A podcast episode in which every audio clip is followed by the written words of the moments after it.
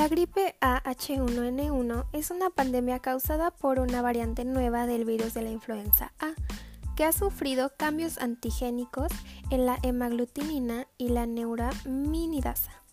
Entre 1930 y 1990, el virus más común entre los cerdos era el clásico virus de la gripe porcina A, H1N1, que sufrió cambios muy drásticos. Pero a fines de 1990 surgieron muchas cepas y subtipos H1N1, H3N2 y H1N2.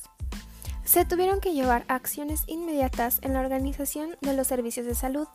Para llevar a cabo estas acciones, fue necesario contar con personal de salud con competencias adecuadas para la situación. Esta nueva cepa viral es conocida como gripe porcina que fue el nombre dado inicialmente porque su proveniente es el cerdo.